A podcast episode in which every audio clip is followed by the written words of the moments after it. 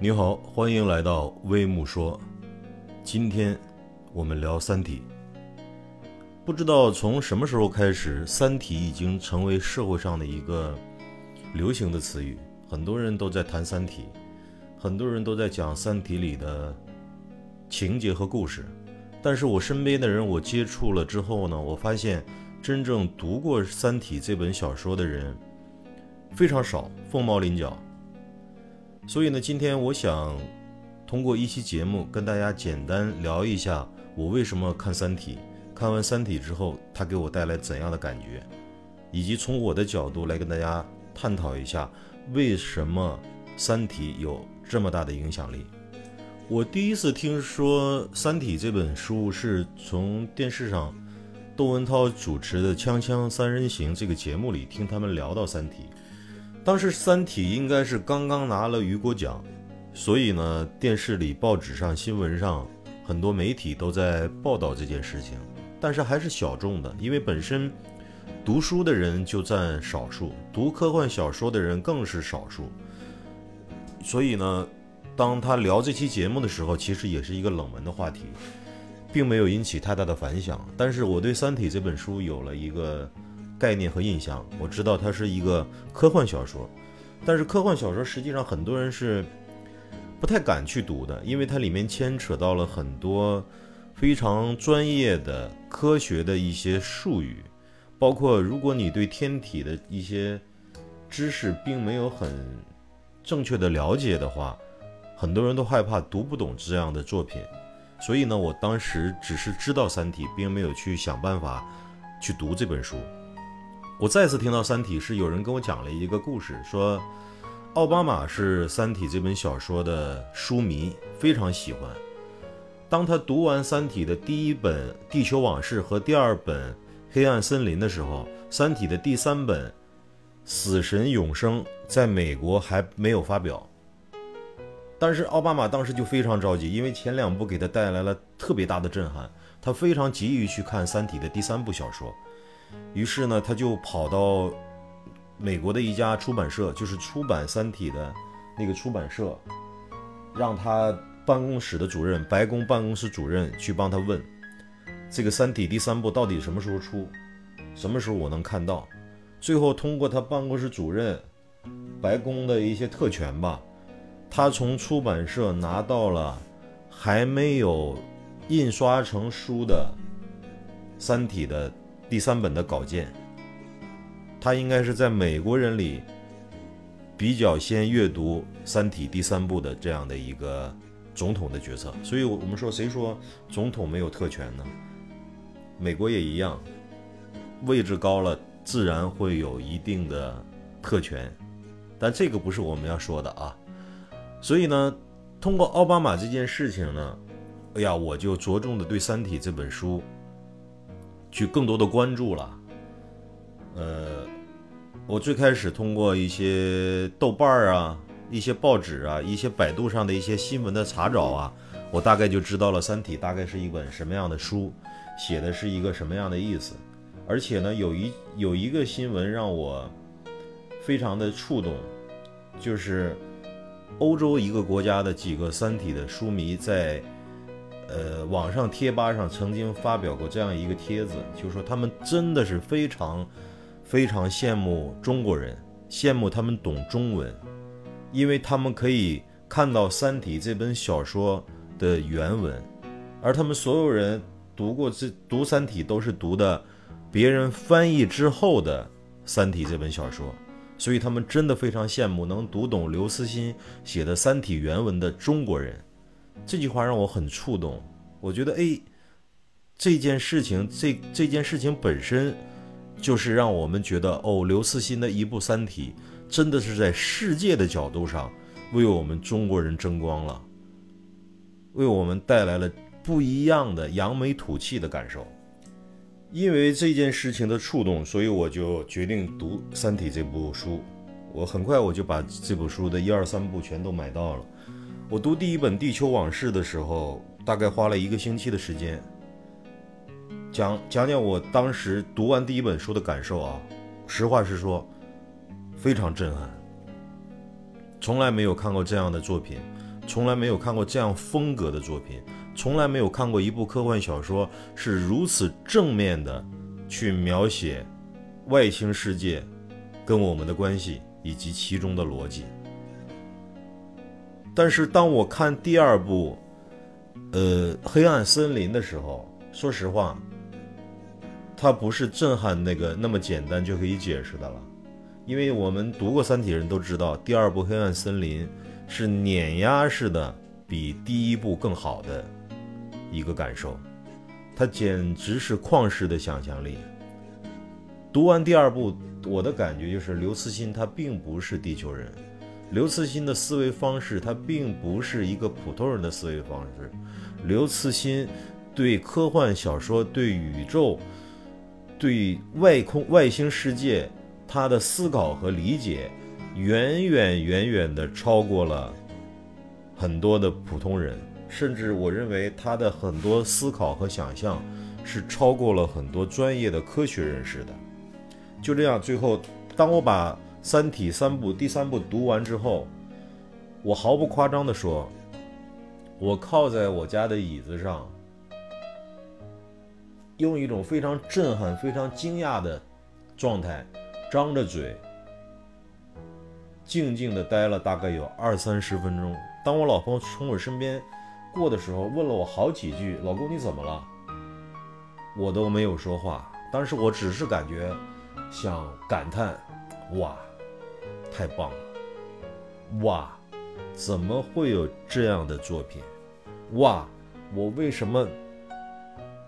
刚刚才去读这部作品？”我少了多少年的快乐呀！甚至不夸张的说，在我第一次读完《三体》这本书之后，有半年的时间里，我都沉浸在《三体》这部小说的情节当中。就是当我静下来，当我没有什么事情忙的时候，我的头脑里会经常的掠过《三体》这部书的某一个情节、某一句对话，甚至。我感受到的剧中人物的某一个眼神。当我每次跟朋友聊天，甚至如果是喝了点酒的话，我都一定会在最后的时候跟他们强烈的推荐去看《三体》这部小说。那，当然现在我这个毛病已经改掉了啊。我为我为什么现在不推荐了？不是我不觉得《三体》好了，是我觉得它真的非常好。但我是觉得，如果我给一个并不喜欢读书的人不厌其烦地去推荐看《三体》这本小说，实际上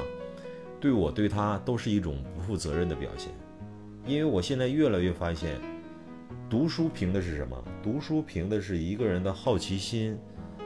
和求知欲，他的兴趣吧。一个人读书的原因是因为他有好奇心，他有。对读书这件事情的兴趣，你不用劝他，他会自己去读。但说，如果一个人对读书并没有一个好奇心，并没有兴趣，只是抱着一个蹭热点，只是抱着一个我要成长的角度去读书的话，说实话，他读不出乐趣来，并且也达不到让他成长、让他蹭到热点的那个结果和效果。所以我现在基本不推荐了。呃，但是，我前几年不断的推荐的过程中，也确实，呃，让几个不太读书的人，因为我强烈的推荐，因为我掏心掏肺的跟他们讲这部书的可爱和好，呃，让至少两三个人，他们是真正去读了这本书的，甚至有一个朋友，他在读完之后，还让他的家人也读，也都读了之后，然后。还给我发来了一个非常长的信息，在感谢我。他说，他大概从大学毕业之后有三十年的时间都没有看过书了，都没有很好的去认认真真的读过文字了。因为我的推荐，让他重新拿起了这本书，并且一口气读完了之后，呃，感触很深，但是又说不清楚，还想再读一遍。我说好啊。你再读一遍《三体》，我也再读一遍。回头咱们两个专门找一个时间吃个饭、喝个酒，专门聊一聊我们对《三体》这部书的感受。所以当时我也很开心，因为我的推荐，让另外一个人感受到了《三体》给大家带来的不一样的感受和快乐吧。那么，因为今天我主要是浅谈《三体》，呃，我最后呢，我就想跟大家谈一下这本书为什么能给人带来这么大的震撼的原因，就是我的感受。为什么呢？我认为这本书它有足够大的空间以及足够长的时间，就是我们看到我几乎之前看到的所有文章、小说、文学作品、电影、电视，它里面所描述的故事情节、事件，全都包含在内。也没有《三体》这一部书所带来的这种空间感，以及时间跨度更长，所以我能够深深的感受到，《三体》是站在一个足够大的空间上，站在上帝的视角来看待整个宇宙，来看待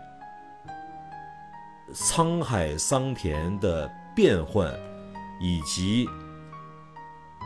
我们所处在的这样的一个宇宙世界的发展和改变，其实到了我这个年纪，我越来越感受到时间这件事情能给人带来的帮助和震撼是多么多么的可贵。比如说，今天我在做播客，如果我给自己定的目标是我要赚快钱，我要在三个月之内一定要在播客里涨粉到二十万。那么这件事情百分之九十九点九是做不成功的，但是如果我给我自己足够的时间，就是我的战略是清晰的，我十年内一定要成为一个播客的大 V 博主，让更多的人愿意听我的节目。那么如果我是一个十年的空间，那没关系了。我现在所做的一切，并不是在短期内涨多少粉丝，并不是在某一期节目上我要谈出多么深刻的观点。我要做的事情就是一步一趋，稳打稳扎稳打，站在长长的时间的长河中，我不断的朝着我的目标去前进。每天哪怕只进步一点点，但我绝对不走歪路，我绝对不做那些跟我的战略目标毫无关系的事情。我认为，如果我有这样清晰的对时间的把控，清晰的把时间的长度拉到足够长的距离，我没有做不成的事情。前几年我读了曾国藩，我觉得曾国藩给我带来最大的震撼就是他打仗的战术是结硬寨打呆仗，什么意思？我们看啊，曾国藩为什么能打胜仗啊？就是很多自诩为优秀的将领、能人、能打仗的人，他们打仗的思维都是我要攻城拔寨，我要三个月拿下一座城，我要一触千里。让别人听到我就闻风丧胆。但是这样的人呢，这样的将领呢，他胜得快，败得也快。他有可能打顺了，或者遇到的对手不敌他，他可以很快的成为成为名将，打出很多好仗来。但是，一旦遇到比他更厉害的高手、更厉害的将领、更难打的城，他可能很快就会败下阵来。不光是兵力上的，更重要是他心理上，他已经承受不了这种挫折和压力。但是我们看曾国藩怎么打仗。曾国藩，我记得书中描述，他有一次去打武汉，他怎么打呀？他没动一一刀一枪，到了武汉城外，他先带着士兵安营扎寨，把武汉城浅浅的包围了一圈然后呢？沿着武汉城开始挖沟，挖了一条三米深的沟，大概用了半年的时间。就这半年的时间，他没有打仗啊，他是让他所有的士兵住在武汉城外，沿着武汉城挖了一圈三米深的沟。好，半年过去了，三米深的沟挖完了。第二件事做什么？第二件事紧接着沿着这条沟外面又挖了一条五米深的沟。这条沟挖了七个月，两条沟挖完接近一年了。好了，在武沿着武汉城外挖了两条沟，一年的时间结束了这个工程之后，他们就在城外等着，又等了一年，等什么？等武汉城里面的吃吃饭、吃吃喝喝的粮食都没有了呀。他们里面人如果没饭吃了，活不下去了，不就自然会投降了吗？要在城外等了一年的时间，除非你能够飞出来，否则挖地三尺你也出不来，因为我的沟足够足够深。就这样，曾国藩用两年的时间。把这场这场仗打赢了，没死一兵一卒，没有人受伤，里面的呃守守城的人就投降了。我们看上去，哎呀，这个打这个仗打的也太笨了，这个仗打的也太耗时间了。但是没关系啊，在打这场仗之前，曾国藩就已经赢了，他是不会失败的。如果今天你打一场仗，你能打一场不会失败的战争，那我想问你，哪怕多耗一点时间，不会有人死，不会流血，你愿不愿意呢？如果你愿意，那你就体会到了时间足够长的可贵性。第二点就是空间。刘慈欣的《三体》是在一个。整个宇宙空间的角度上，在描述这件事情，在整个宇宙，甚至在他的理解里，有可能还有另外的一个宇宙。它不只仅仅不不只是在一个银河系、一个太阳系那么简单，它是站在整个宇宙空间的态度上来思考着这个故事的框架。所以从这个角度上，你就能够感受到。它足够的博大，足够的壮丽。所有的壮丽，绝对不是在一个平面上和一个角落里的，所有的壮丽都产生在我们站在更加茫茫的天地间所看到的大的场景，才能带来的这种壮丽感。里面还描述了四维世界，就所以呢，你看，我们三维世界面对二维世界相对比足够壮丽了，是吧？但是我们理解不了四维世界。但是如果我们有一天能进入到四维世界，我们再来看三维世界的时候，也同样能感到巨大的壮丽的感觉。呃，今天我们。初步聊了一下《三体》这个这本书的震撼吧，给我带来的感受，呃，思路呢也有点乱。但是如果你是一个没有读过《三体》的人，我还是掏心掏肺的想邀请你去读一下这本书，因为它一定是你之前读过的所有书里最有想象力的、空间足够大的、时间足够长的。一本书，如果你已经读了《三体》，我不知道你跟我的感受是否相同。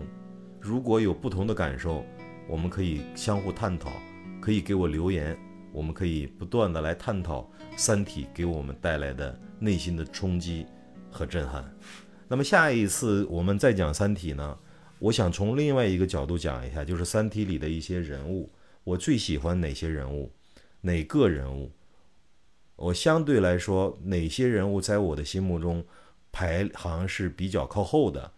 所以下一次讲《三体》，我会着重的从这个方面跟各位进行漫谈。如果你有兴趣，可以持续关注微木说。我们下次节目再见，再见。